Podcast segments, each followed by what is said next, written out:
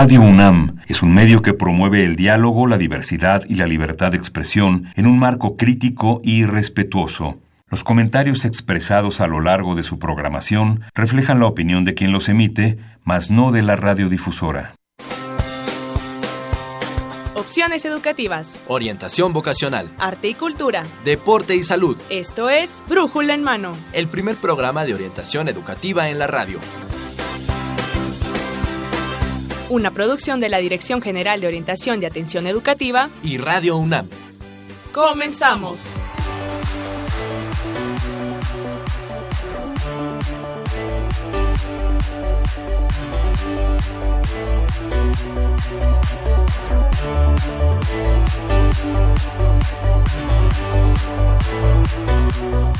Hola, ¿qué tal? Muy buenos días. Esto es Brújula en Mano y hoy, 30 de abril, vamos a transmitir el programa número 1138. Vamos la siguiente hora a acompañarlos en los micrófonos.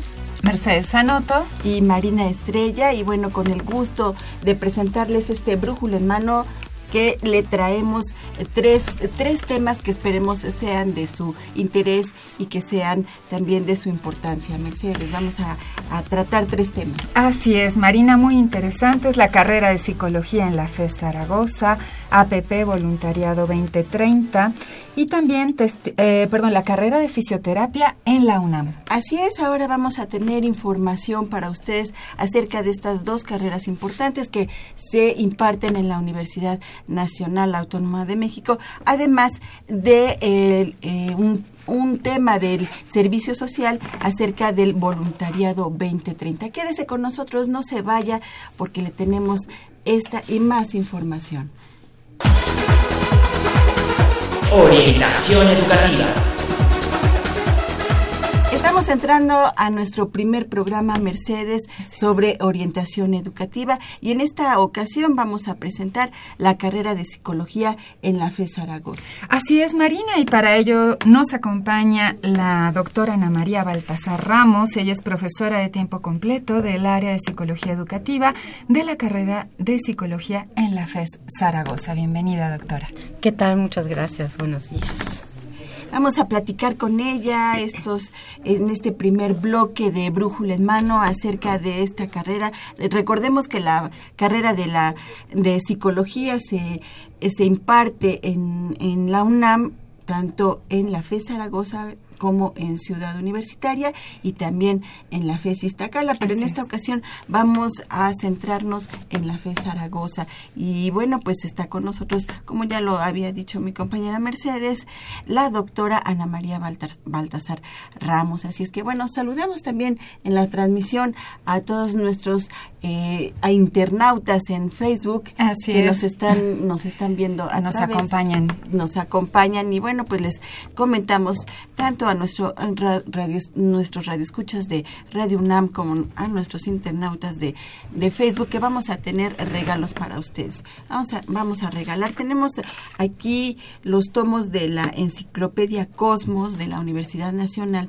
con eh, el área de medicina y el área de las ciencias. Así es. También tenemos ciencias biológicas y ciencias de la Tierra, así es que pues no se vaya porque les vamos a regalar estos interesantes libros muy bonitos también editados por la Universidad Nacional. Así es que estén pendientes porque vamos a, a lanzar nuestra siguiente pregunta, Mercedes, para que estén atentos a la entrevista. Así es, la siguiente pregunta es, ¿qué estudia la psicología? Que muy atentos a la doctora Ana María Baltasar Ramos, porque bueno, pues platicando con ella, con ella podemos tener esta respuesta. Claro que sí, Marina. Y bueno, tenemos muchos aspectos que eh, observar, que preguntar, ¿verdad? Sí. Sobre esta carrera, muy interesantes. Y bueno, una cuestión eh, sería en cuanto a que la carrera de psicología despierta un gran interés entre los jóvenes. Y doctora, eh, ¿nos pudiese explicar qué se requiere para, para ser psicólogo, psicóloga? Bien, bueno, bueno, muchísimos les van a decir que hay que tener eh, pues el carácter de observar o las eh, cualidades para observar, para hacer análisis, para interpretar, para hacer investigación. pero en verdad yo creo que si tú quieres entender estos enigmas o incógnitas de la mente, del ser humano, de cómo se comporta, de por qué hace ciertas cosas, por qué se comporta, por qué platica, por qué habla, por qué piensa y por qué actúa como tal, creo que debes estudiar psicología. Yo creo que es básicamente esto. Comprender eh, al, digamos, al ser humano, su pensamiento, emociones, su mente, percepción.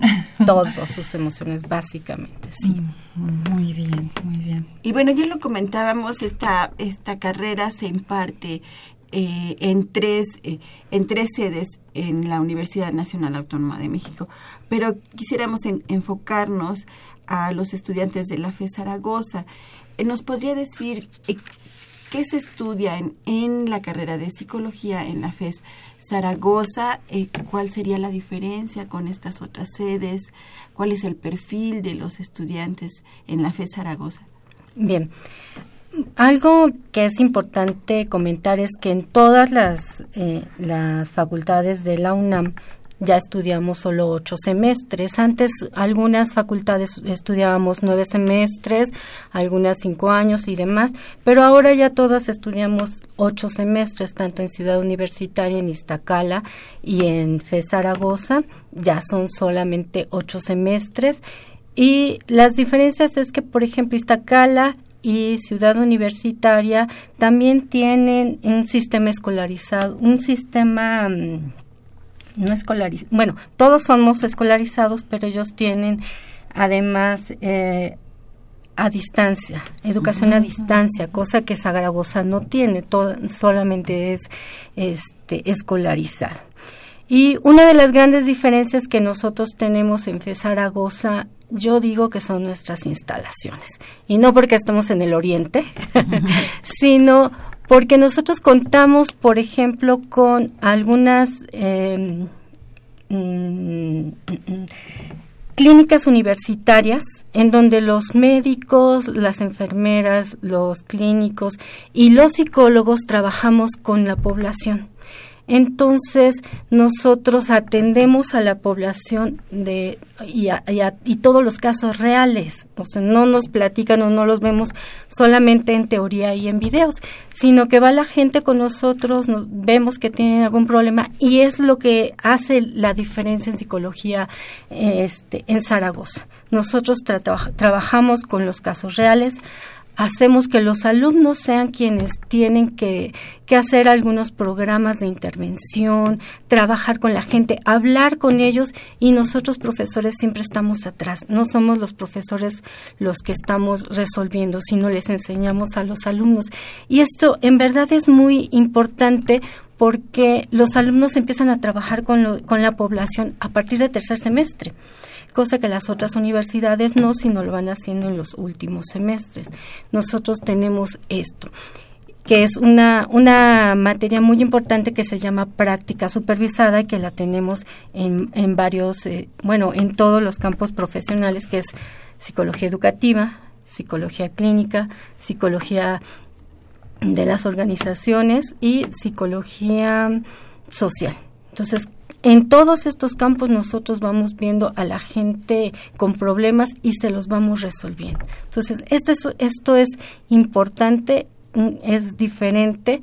Y bueno, pues trabajamos con la gente que está alrededor de, de Zaragoza, que es de la zona oriente, que es Iztapalapa, con todos los que con algunos que, que, viven en Iztapalapa y los que viven, por, por ejemplo, en Ciudad Nezahualcóyotl, también vamos trabajando con ellos. O sea que podríamos decir que la parte práctica es muy importante y que inicia pues ya desde tercer semestre, ¿no? Que es bastante temprano, digamos, pero con la supervisión por parte de los docentes. Exactamente, sí. Nosotros así empezamos desde tercero, que ellos deciden si quieren estudiar primero educativa o clínica o este o, o laboral o social ellos deciden cuál, cuál inician y nada más pueden estudiar tres. Bien, ¿y más o menos con qué tipo de población eh, están trabajando, haciendo sus prácticas? Mm, bueno, no son prácticas, en realidad es parte de la actividad de, este, de nosotros. Bueno, digamos la versión práctica. Sí, la versión práctica. Estamos trabajando, pues, por ejemplo, en mi caso, yo trabajo con niños que son desde bebés hasta seis años y cada profesor tiene un programa diferente. Entonces, en psicología educativa trabajamos con niños que tienen algún problema básicamente con la escuela o trabajamos con los maestros que tienen problemas con los niños para saber cómo tratarlos, con los profesores, cómo hacer sus este, sus programas más atractivos para los niños, cómo trabajar con las mamás. Los que están en clínica, por ejemplo, este, trabajan con adultos o adolescentes que tienen problemas emocionales, básicamente nada que ver con la escuela. Los que están en, sociales, pues con la comunidad, con problemas sociales de la, de la misma comunidad, que no saben cómo comunicarse con la misma sociedad. Y los que están en laboral, ellos salen a varias empresas con este que ya se habló con ellas y nos dicen bueno ¿qué, en qué te podemos ayudar nosotros que estamos estudiando este eh, psicología laboral y bueno pues quiero tener un perfil por ejemplo para para que entren a trabajar aquí y se va construyendo. Los alumnos lo van construyendo van trabajando pero son cosas que sirven no es nada de teoría bueno obviamente se revisa la teoría pero están con la práctica pues real. Claro, claro. En, en estas clínicas eh, eh, atienden a la población de la zona oriente. ¿Puede ir cualquier persona a este a solicitar sus servicios tanto de, de psicología como de otras de medicina sí sí claro puede ir de cualquier o sea no necesitan eh, trabajar o vivir en la zona oriente no va pueden ir de cualquier lado básicamente van los de oriente porque les queda más cerca nosotros cobramos, por ejemplo, en psicología educativa, podemos cobrar 50 pesos al mes, dándole tres o cuatro sesiones, o no cobrar todo, también depende de las este, problemáticas de la misma gente, o 100 pesos al mes, dependiendo de dónde vayan, dependiendo del programa. En realidad es muy poco lo que se llega a cobrar, y porque, bueno, saben que quien los atiende son los alumnos, ¿no? Y obviamente están, están los, los profesores atrás de ellos y afortunadamente tenemos una gran demanda en todas las carreras, no solamente en psicología, ¿no? Porque pues porque se ve la calidad, porque tampoco podemos dar un servicio de, pues lo dio el estudiante y ni modo, no, lo dio un estudiante, pero viene respaldado. Entonces, tenemos en verdad una gran demanda para todos nuestros servicios. Sí, sí, bueno, pues esa es una gran opción para todos aquellos que viven en la zona oriente, cercanos a la FE Zaragoza y no, también porque bueno, si hay alguien que sí quisiera acercar a estos servicios eh, que tiene la FE Zaragoza en sus clínicas periféricas, bueno, esta es una gran opción para toda la gente que nos está escuchando. ¿Qué, otros servicios también podemos encontrar en estas clínicas, doctora? Análisis este, clínicos también son los que se, se dan en algunas... Eh, clínicas, no, no en todas, porque no todas tienen la, infraestructura, pero también encontramos análisis clínico, les comentaba medicina, algunas también hay enfermería y bueno, pues psicología educativa está acá en todas las clínicas atendiendo a las escuelas, a los niños, a los maestros incluso y bueno, pues estamos básicamente atendiendo todo eso. Y bueno, pues vamos a ver, este doctora, también cómo incide el psicólogo en la solución de problemas. Bien, algo que nosotros también hacemos ahí en FE Zaragoza es investigación. Todo lo que nosotros estamos leyendo, estamos viendo con nuestros propios pacientes, vemos cómo podemos ayudarlos de una mejor manera, entonces hacemos investigación para trabajar con ellos, para mejorar su salud, este, su, su manera de ser o para la, la, la misma escuela, ¿no? Hacemos alguna investigación de si, si les damos un nuevo método para entender a los profesores, a los compañeros, a los mismos padres y poder trabajar. Entonces nosotros incidimos mucho, pues enseñándoles a los, a los padres, a los maestros, a los alumnos, a la misma comunidad que les decía que tenemos psicología social, pues a la misma comunidad a a poder desarrollarse mejor, a tener mejores servicios, cómo poder solicitarlos, cómo poder entenderlos ellos mismos. Este, incidimos en el área laboral, pues vamos nosotros, los de FE Zaragoza, a las algunas este, compañías que están por ahí, que puede ser cualquiera, transnacional, nacional, o pequeñas empresas que hayan, que han ahí, que hay por ahí, por la zona, a enseñarles cómo pueden este, mejorar sus relaciones laborales, este, a tener un mejor servicio con también con la comunidad, que es lo que la misma comunidad necesita, y esa es la manera como nosotros vamos incidiendo, muy pequeñamente, pero es como vamos haciéndolo, ¿no? Claro. Eh, ¿Abordan la parte preventiva en algunas áreas? Sí, sí. Por ejemplo, en mi caso, este que tengo un programa de estimulación del desarrollo, está básicamente pensado para ser preventivo. Entonces, trabajamos con niños que no tienen ningún problema para poderlos ayudar. Por lo regular en psicología educativa trabajamos con problemas que ya, ya hay problemas, entonces los ayudamos. Pero estos son de prevención, cómo ayudarles para que los niños no tengan problemas con los papás. Por ejemplo, nosotros que trabajamos con los bebés, les enseña, bebés y niños ah, de seis años, enseñamos a los padres cómo estimular a su hijo, cómo trabajar a su hijo, cómo querer a su hijo. Y ustedes van a decir, es absurdo, ¿cómo, que es, cómo querer? Es increíble que a veces les decimos a las mamás, abrácelo. Y nos preguntan, ¿cuánto tiempo? o, bueno, por favor, hizo esto, béselo. Y un besito ya puedo hacerme para atrás. No, o sea, puede estarlo besando. O sea, esto que parece a, algunos tan obvio, vemos que no se sabe realmente cómo hacerlo. O vemos a los niños que ahí mismo están haciendo berrinches, les decimos a la mamá, deje que haga su berrinche, ya que termine, lo abraza y platica con él. No, hay que regañarlo. Sí, y nos dicen, no, hay que regañarlo y decirle, te voy a regalar con alguien. Y yo les, les he dicho a la mamá, bueno, si usted le vuelve a decir a su hijo que lo regala, yo la voy a regalar con él ella se sienten mal y es que quiero que sientan lo que un niño siente. O sea, ¿cómo le puedes decir te voy a regalar? O te portas mal y te van a llevar. O sea, hay que enseñarles a los papás, pareciera que, que, enseñarles, pero cómo comportarse a esto, ¿no? Entonces nosotros vamos trabajando en esa medida de prevenir el que un niño vaya sintiéndose peor cuando es más grande, ya no quiere ir a la escuela, o sienta que todo lo que le diga la mamá lo tiene que hacer porque, porque si no lo va a dejar de querer.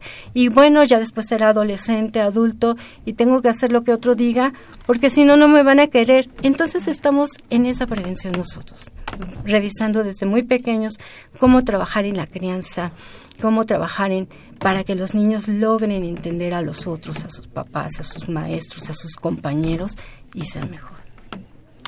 Y bueno, si alguien se quisiera comunicar con usted para ampliar más este este este tema, doctora, ¿dónde se puede comunicar con usted? Bueno, pues si quieren les doy mi correo electrónico. Es aniux, A-N-I-U-X, Baltasar, con Z, arroba gmail.com. Ahí estoy dispuesta y cuando ustedes quieran, ahí los puedo atender. Muy bien, aniuxbaltasar, arroba gmail.com. Si tienen alguna duda, algo que quisieran que la doctora les amplíe, pues pueden comunicarse a este correo electrónico. Un mensaje final que quisiera dejarnos. Ay, sí que todos los que quisieran ayudar a los demás a ser mejor y a sentirse mejor con nosotros, que estudien psicología.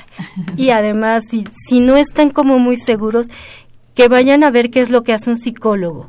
Eh, que vayan a las carreras, a, las universidades, a, a, hablar con los compañeros, con los alumnos que están estudiando para que les digan realmente de viva voz qué, están eh, encontrando, qué no les está gustando, qué prefieren, qué no prefieren, para que en verdad conozcan y quieran estudiar psicología y se enamoren como todos los que estudiamos psicología como nosotros. Sí, además desde una formación científica, claro. que esto es muy importante, basado en investigación, como nos comentaba anteriormente. Así es. Pues muchísimas gracias, doctora Ana María Baltasar Ramos. Ella es profesora de tiempo completo del área de psicología educativa de la carrera de psicología en la FE Zaragoza. Muchísimas gracias. Gracias, a ustedes. Hasta luego. Nosotros seguimos aquí en Brújula en Mano con nuestro siguiente tema, así es que no se vaya, por favor. Seguimos en Brújula en Mano.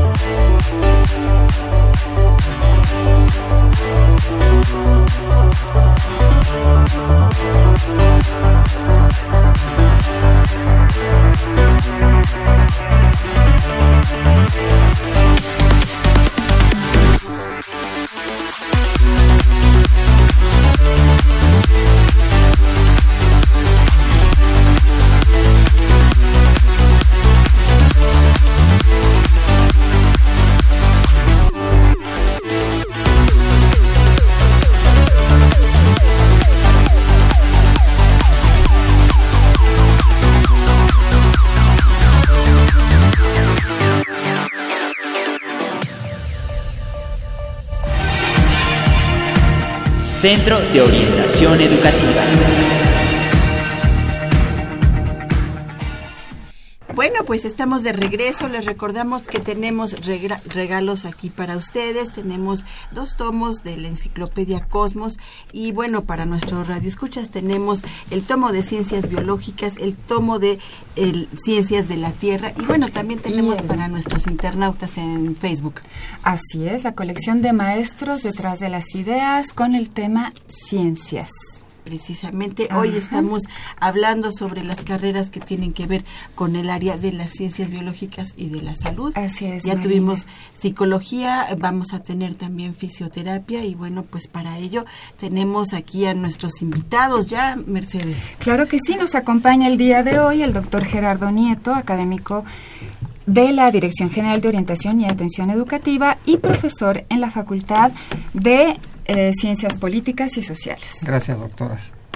Bienvenido, doctor. Y bueno, pues también tenemos a Andrea Denise Méndez. Ella es estudiante de la carrera de fisioterapia en la UNAM. Bienvenida, además colaboradora de la Dirección General de Orientación y Atención Educativa. Muchas gracias. Bienvenida. Y bueno, también nos acompaña Manuel Villalobos Trueba. Y bueno, ellos están en los últimos semestres de la carrera de fisioterapia de la UNAM. Bienvenido. Gracias, un gusto. Y bueno, pues esta, esta carrera es relativamente nueva, pero pues ya vemos que tenemos aquí ya a estudiantes que están casi egresando de ella.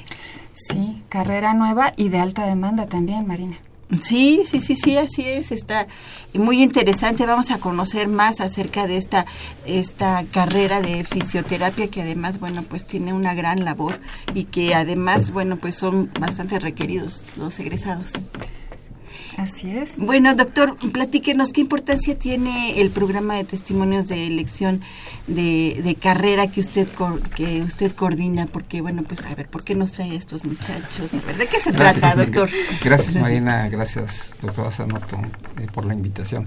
Comentaba hace poco con el señor director de nuestra dependencia de la importancia que tiene el multiplicar los instrumentos de orientación con enfoques que tengan que ver sobre todo con este, lo que ocurre en las carreras y con gente que las conoce por dentro. Y en este sentido me parece que los estudiantes de la licenciatura son los que pueden dar el mayor número de elementos para efectos de intentar una práctica profesional de la orientación que nos permita elecciones más claras, más asertivas y este que le permitan al muchacho conocer por dentro este, este tipo de opciones.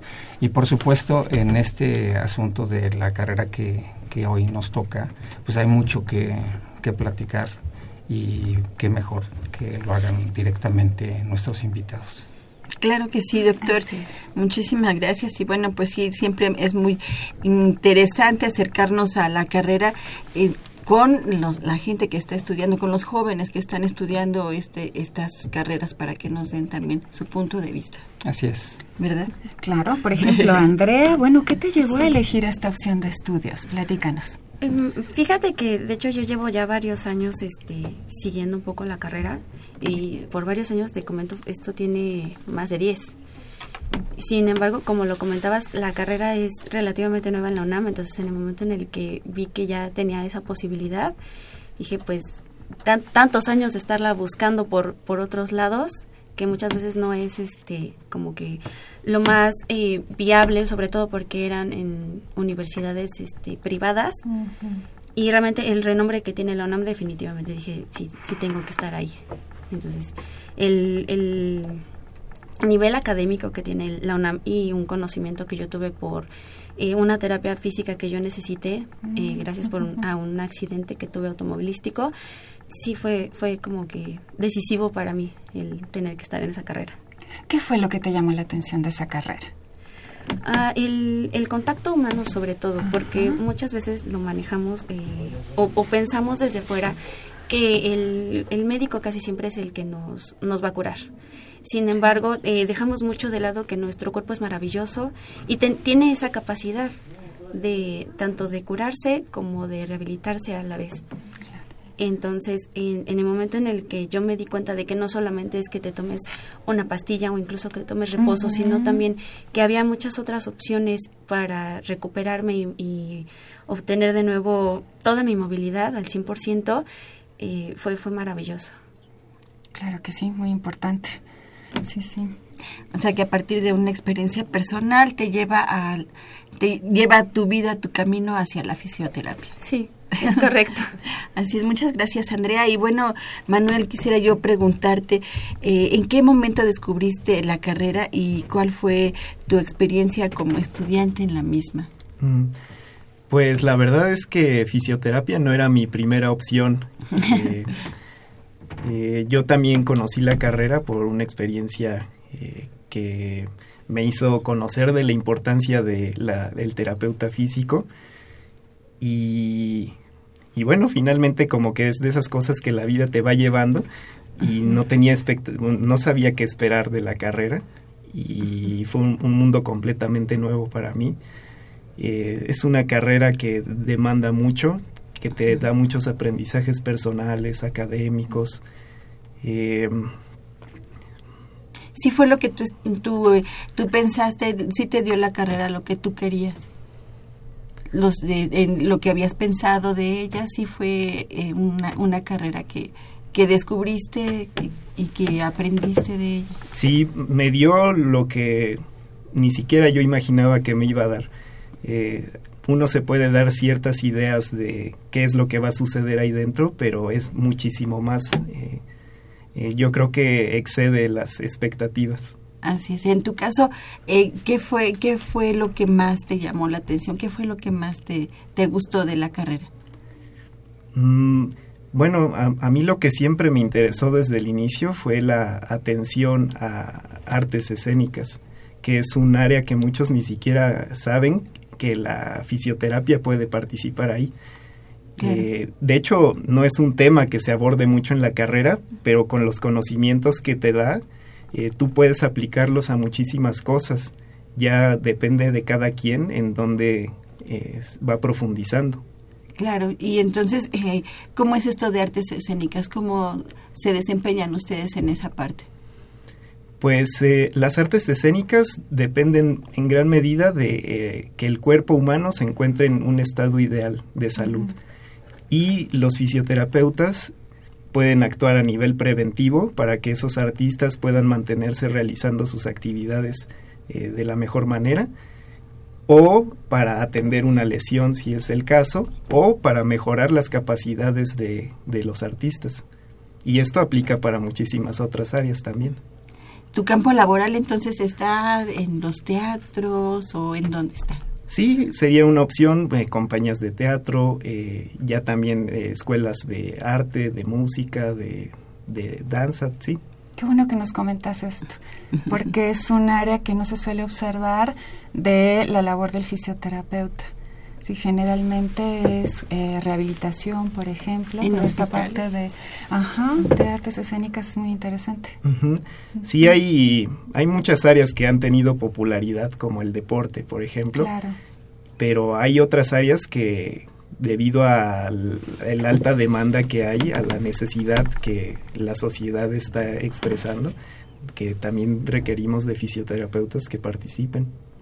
Claro, y ustedes están abriendo nuevos caminos también. Exactamente. ¿Verdad? Sí, especialmente. es muy importante.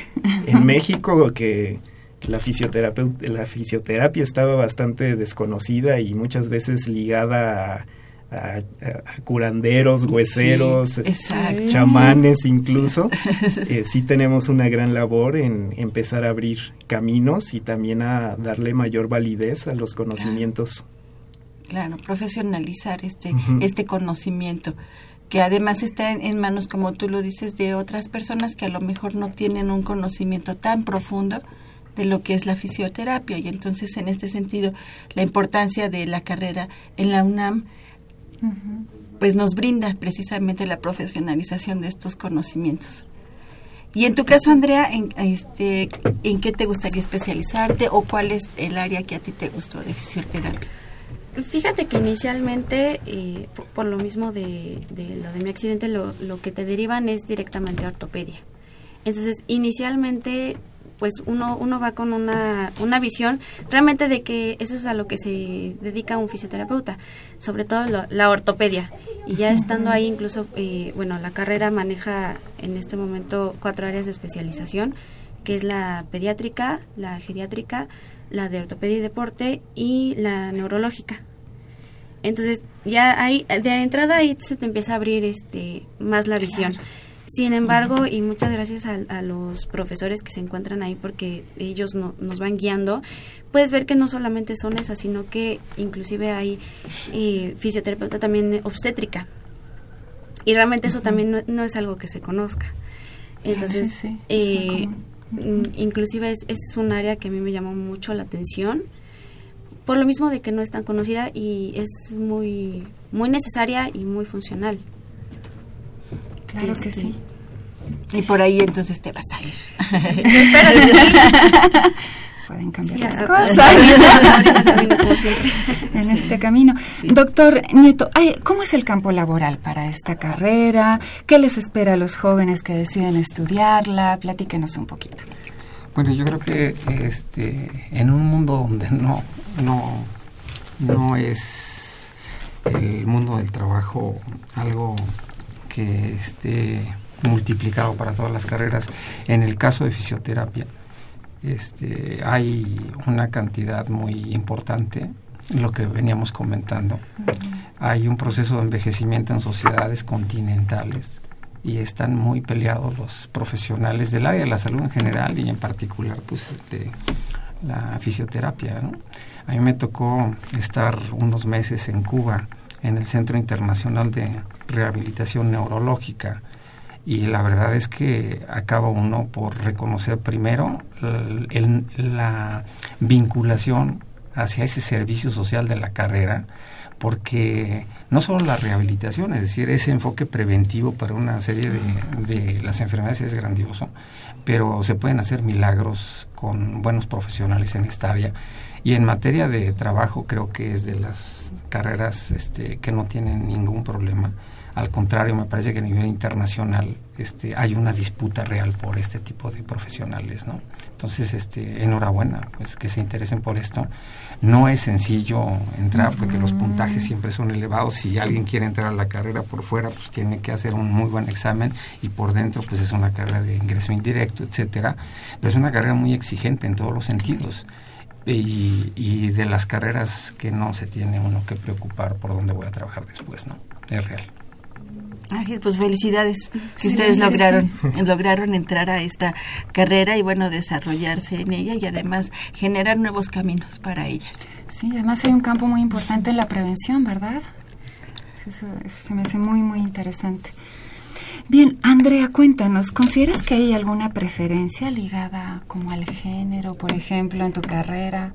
Ciertamente, y es algo muy curioso que también veníamos comentando, es que aún y a pesar de que muchos podrían creer que es una carrera preferentemente para hombres, por la cuestión de que pues trabajas eh, con el cuerpo humano, entonces sí requieres de cierta fuerza física, la realidad es que somos más mujeres. Entonces, incluso ahí, ahí, ahí pasas la barrera de género, dándote cuenta, como dicen las abuelitas, ¿no? A veces es más maña que fuerza. Entonces, sí, Claro, seguro que sí. Entonces, sí, ciertamente ahí este, incluso se rompen paradigmas, porque anteriormente sí se creía que era para hombres y no ya se, uno se da cuenta de que cualquier género es el que se puede desenvolver perfectamente en esta carrera. Claro que sí. Y bueno, finalmente, este Manuel, ¿nos pudieras eh, platicar eh, cuáles son este, las, las materias que más te llamaron la atención? ¿Cuáles te, se fueron más difíciles para ti? Platícanos un poquito más del plan de estudios. ¿Cómo es esta y las carrera? que te llamaron la atención, ¿por qué? También. Eh, bueno, a mí eh, siempre me ha llamado mucho la atención toda esta parte del cuerpo humano, entonces eh, las materias de anatomía, fisiología, biomecánica, que son esenciales para cualquier área de la salud, pero especialmente fisioterapia, que vemos muchísimo músculo esquelético. Estas materias a mí me encantaron porque entonces encontrabas que la práctica estaba muy ligada a eso que veías en los salones e inicialmente no le encontrabas relación.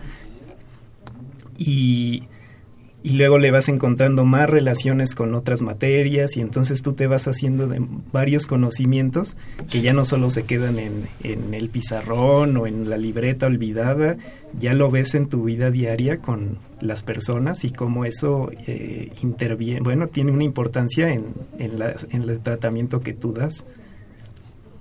Es una carrera de tiempo completo, tienen que estar ahí todo el, todo el tiempo, pueden trabajar o hay compañeros que sí logran adaptarse para trabajar y estudiar, pero la verdad es que los horarios sí exigen bastante disponibilidad. Hay veces que estás de lunes a viernes y hay veces que estás un ratito en las tardes, hay otras veces que te meten una materia el sábado, mm. entonces eh, hay que estar dispuesto a hacer algunos sacrificios. ¿Necesitas alguna aptitud en particular? Como decía Andrea, pues definitivamente gusto por eh, las ramas del área de la salud. Eh, hay que ser muy observador, hay que tener habilidades para comunicarse con la gente, eh, tener empatía. Que te guste el trato con la gente, ¿verdad? Sí. Mucha paciencia también. Paciencia. Sí, sí, paciencia. Claro. Los pacientes. Sí, sí, muy bien. Bien, y doctor, entonces platíquenos, finalmente, ¿es fisioterapia una carrera del futuro? Sí, por... ¿Y del presente? y del presente. del presente. Es, es, del futuro por donde quiera vérsele.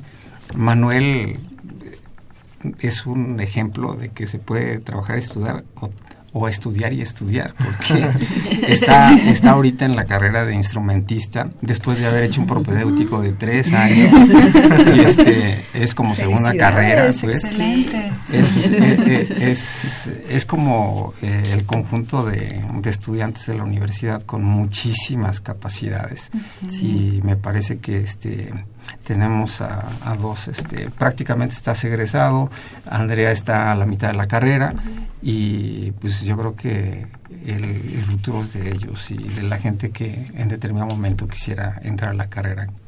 Yo creo que les va a ir muy bien. Ya sé entonces por qué te fuiste por fisioterapia en el arte. ya me delaté. A quienes quieres rehabilitar, a los que tocan las guitarras, a los que, bueno, bueno. Esa ¿no? conjunción de área 4 y área 2, muy sí, bien. Sí, sí, sí. No, la, no, no, no la sabíamos, no sabíamos que había esa relación, pero mira, qué interesante los que ellos se integren los ¿no? caminos Estos de la saberes, vida. claro no son como yo pensaba los caminos de la vida verdad ay pues muchísimas gracias ha sido un placer el que estén aquí con nosotros y bueno si alguien se quiere comunicar con ustedes para saber más de esta carrera dónde lo pueden hacer pues en la página de la Facultad de Medicina pueden encontrar toda la información eh, para saber cómo ingresar, porque luego es medio confuso que la carrera no aparece del modo tradicional, que es Así de acceso es. indirecto, entonces hay que investigar bien, checar la convocatoria. También hay eh, redes sociales, eh, solo hay que estar al pendiente. Así es, es una carrera de, de, acceso indirecto, como ya bien ustedes lo mencionaban. Tienen que, eh, que elegir carreras del área de las ciencias biológicas y de la salud para uh -huh. ingresar a, a, esta área, cualquier carrera. De... Hay, hay varias opciones, eh, habría que checarlas bien. eh, está enfermería, está eh, biología, me parece, enfermería, eh, y ya una vez que se eh, acredita ese examen, ya se inicia un proceso de selección interna para fisioterapia que incluye una entrevista, un examen psicométrico y un examen de conocimientos.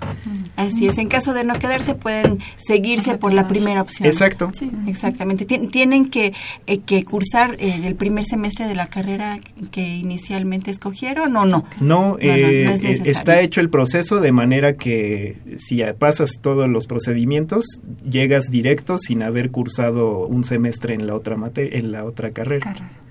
Así es.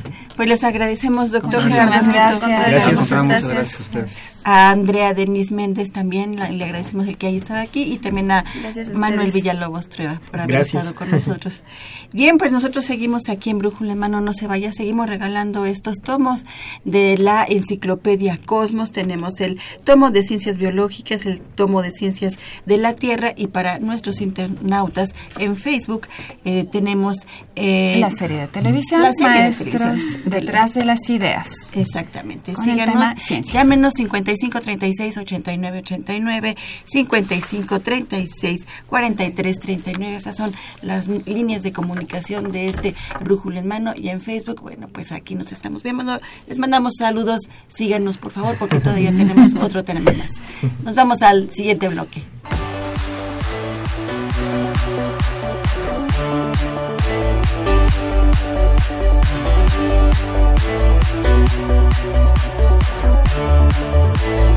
Bueno,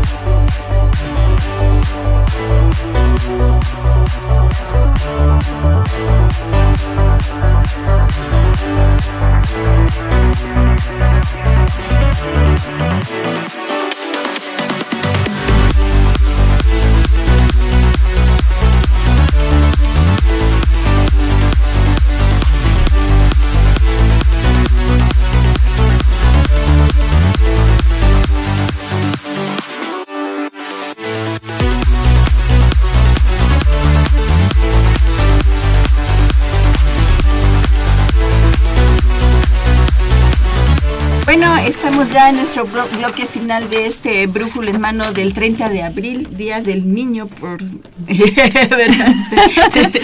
Estamos festejando también el Día del Niño, por supuesto, pero también estamos festejando esta información profesiográfica que les traemos para ustedes. Esperemos que sea de su interés. Y bueno, ya le- les comentamos, estamos regalando estos tomos de la, de la enciclopedia Cosmos. Solamente nos tiene que decir una carrera que se estudie en esta área de las ciencias biológicas y de la salud. ¿Qué te parece, Mercedes? Pues me parece muy bien, además creo que es fácil por lo que hemos estado comentando anteriormente, así que creo que van a llamar y ganárselos. Así es, y también nos pueden escribir en Facebook. Y bueno, estamos, eh, nos encontramos en Facebook como Brújula en Mano. Así es que bueno, pues aquellos que nos estén viendo por Facebook, si nos contestan esta pregunta, se pueden llevar alguno de estos tomos de la Enciclopedia Cosmos o también este video de maestros detrás de las ideas. Vamos a iniciar con nuestro siguiente tema. Este otro tema ya final para este brújula en mano es sobre el voluntariado 2030 y para ello tenemos a Eremi González. Bienvenida. Ella es de ONU Voluntariados. ¿Qué tal? Voluntarios, Muchas perdón. gracias. O no voluntarios, así es. ONU Voluntarios. Bienvenida. Gracias. Nos acompaña Andrea Patiño Cuervo e Isagriel Quintanar, CID, estudiantes de sexto semestre de la Escuela Nacional Preparatoria número 9. Bienvenidos. Hola, gracias. Bueno, y pues vamos a preguntarles en primera instancia qué es el volun- voluntariado, qué es la Agenda 2030 del voluntariado. Ajá, bueno, te explico. La Agenda 2030 es un plan de acción mundial. Lo firman en 2015 180 estados miembros de la ONU y más que nada trata a favor de las personas, el planeta, la prosperidad y está basado en los 17 ODS, que son los Objetivos del Desarrollo Sostenible. Estos ODS tienen como antecedente los objetivos del desarrollo del mi- milenio, que trabajaban más que nada a favor de la educación, de la salud, de la erradicación de la po- pobreza. Entonces, cuando entran los ODS, sí abarcan lo que eran los objetivos del desarrollo del milenio, pero se unen con nuevas metas, como crecimiento sustentable, prosperidad energética con cuidado al medio ambiente, seguridad, paz y la igualdad de género. Este, bueno, como dije, esto se firma en 2015 y se llama Agenda 2030 porque en 2030, o sea, en 12 años, esta agenda va a estar guiando las decisiones que adopte el gobierno y la sociedad civil. En 2030 ya los Estados miembros, que son 180 como dije antes, van a rendir cuentas de cómo van con los avances en estos temas. Este son 17 objetivos, 169 metas dentro de estos 17 objetivos y se, se trabajan en cinco esferas de acción, que son personas, planeta, prosperidad, paz y alianzas. El lema es que nadie se quede atrás. Entonces, realmente se está trabajando como de manera muy transversal con gobierno, con sector privado y sociedad civil para cumplir con esto que es la Agenda 2030. Tienen ustedes una aplicación también que se llama Agenda este Voluntariado 2030, ¿en qué consiste? Bueno, el, es, esta aplicación surge a raíz de lo que pasó el año pasado con el sismo, porque como ustedes saben, o sea, fue un shock para todos los mexicanos y todos estábamos con el ímpetu de ayudar, ¿no?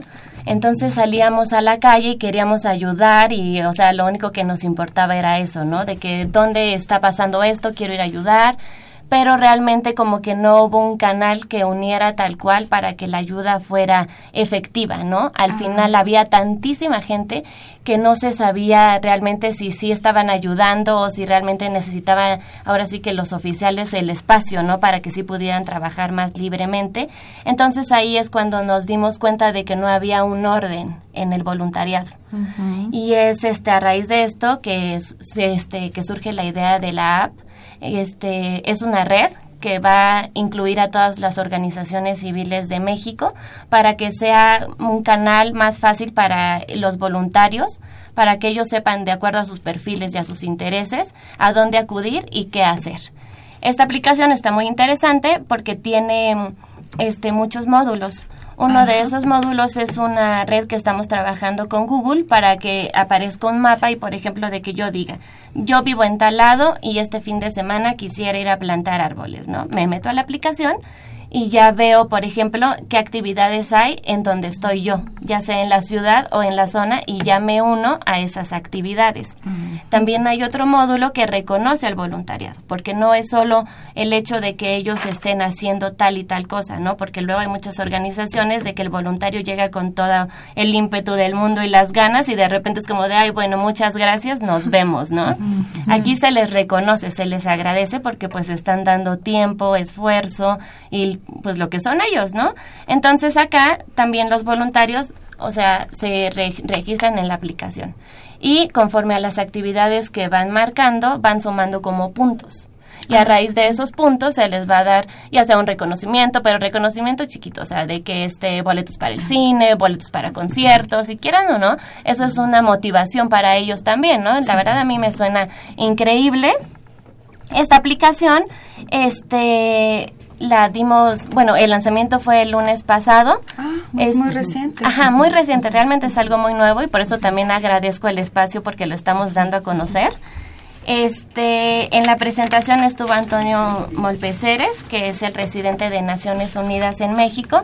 Estuvo Scotiabank porque ellos realmente son uno de los precursores, son los que realmente están aportando con el recurso. Y eh, bueno, ONU Voluntarios, porque fue de los iniciadores del proyecto con World Vision, con Indesol y también está apoyando Presidencia de la República. Entonces, como podemos ver acá, es, realmente se abarca como todos los sectores, no solo se está enfocando al gobierno o no solo a sociedad civil, ¿no? Porque como la Agenda 2030 tal cual es transversal, incluye a todos los sectores, nosotros queremos también eso, ¿no? Que todos los sectores se vean involucrados para que podamos alcanzar una mayor meta, ¿no? Un mejor logro. Este, esta aplicación también otro dato que siempre me gusta como dar a conocer es de que desde sus inicios empieza con un voluntario. O sea, esta persona se llama Julio Nucamendi él trabaja en Dumidia. Él se propone para hacer la aplicación. O sea, es esto es como el bebé de, Julio porque lo empezó desde, ahora sí, desde las ideas, desde las pláticas que teníamos hasta realizarlo tal cual ya en la aplicación. En lo que vemos ahorita, todo eso es trabajo de él y es voluntario. Oye, y una pregunta. Perdón, ¿y cualquiera puede puede eh, ingresar con, bueno, puede estar de voluntario cualquier persona. Así es, cualquier persona. ¿No se requiere algún tipo de preparación previa para algún alguna actividad, por ejemplo, alguna formación, capacitación? Ahí depende más bien de la organización, porque Ah. hay este actividades, por ejemplo, en las que van a, a lanzar la convocatoria y van a decir, nos vemos el día tal a las 12 del día, llévanos de gorras, zapatos este de montaña, etcétera, etcétera. Pero hay otras actividades que sí van a requerir que los citemos antes para prepararlos para la actividad. Ahí ya depende de las organizaciones. Cualquier persona interesada puede ingresar a la aplicación, registrarse como voluntario y también cualquier organización. En la página que es generación2030.com tenemos los re- re- requisitos, suben los requisitos a la página, nosotros les damos de alta y ya quedan como aliados de nosotros en la aplicación. Entonces ya cualquier voluntario puede contactarlos por ese medio y organizar cosas en conjunto. A ver, nuevamente, ¿cómo se llama la página? Generación, voluntariado Generación 2030. Pero si quieren buscar la aplicación, está ya disponible en iOS para Apple y en Android. Ok, y esta, eh, igual se encuentra esta aplicación con ese mismo nombre. Así es. Voluntariado Generación 2030. Así es, para todos aquellos que quieran sumarse a este voluntariado eh, y que, bueno, tiene muchas actividades y eh, como tú ya lo, lo mencionabas, para eh, 2030 tengamos ya una solución a estos problemas y a ver, cuéntanos, estos problemas están son en varias áreas. Ajá. Mira, como les había dicho anteriormente, las cinco esferas de acción son personas, planeta, prosperidad, paz y alianzas. En México, justamente a principios de este año, se instauró el Consejo Nacional de la Agenda 2030.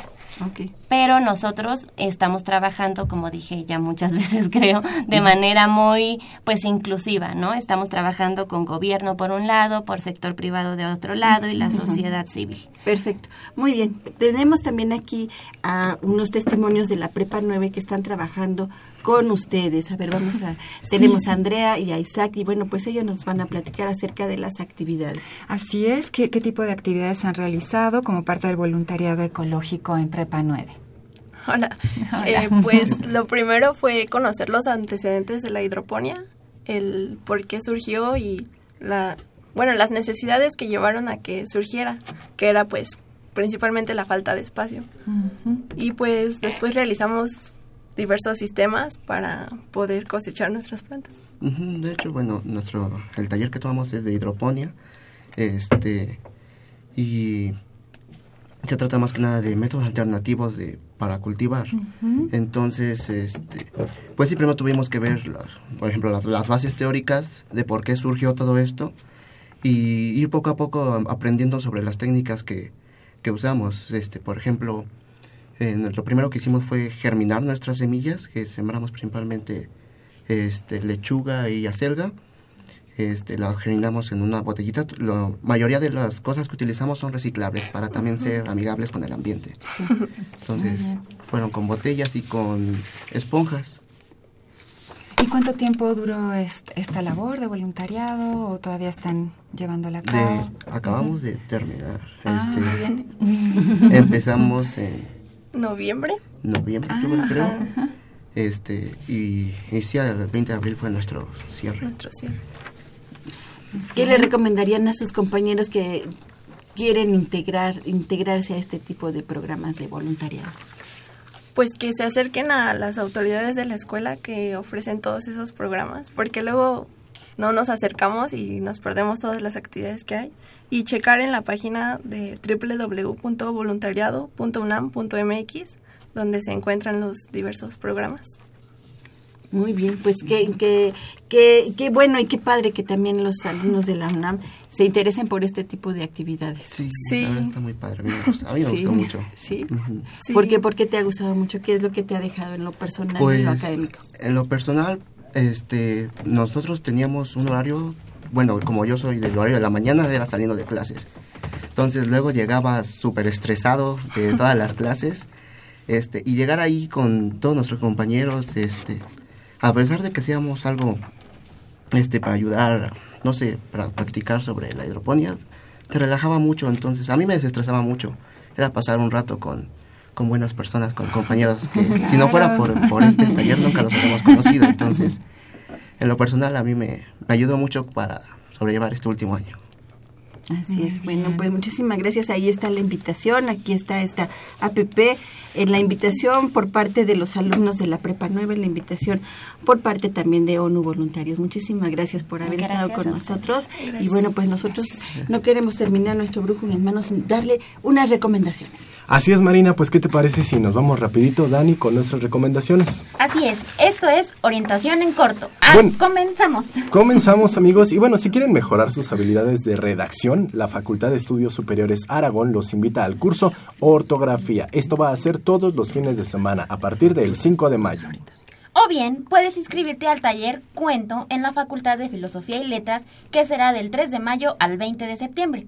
Una pregunta, ¿quieren convertirse en un fotógrafo profesional? Bien, la Dirección General de Divulgación de la Ciencia trae para ustedes dos talleres para que den sus primeros pasos. Uno de ellos es fotografía antes de lo básico que inicia el 5 de mayo y fotografía luminiscente que está programado para el 6 de mayo.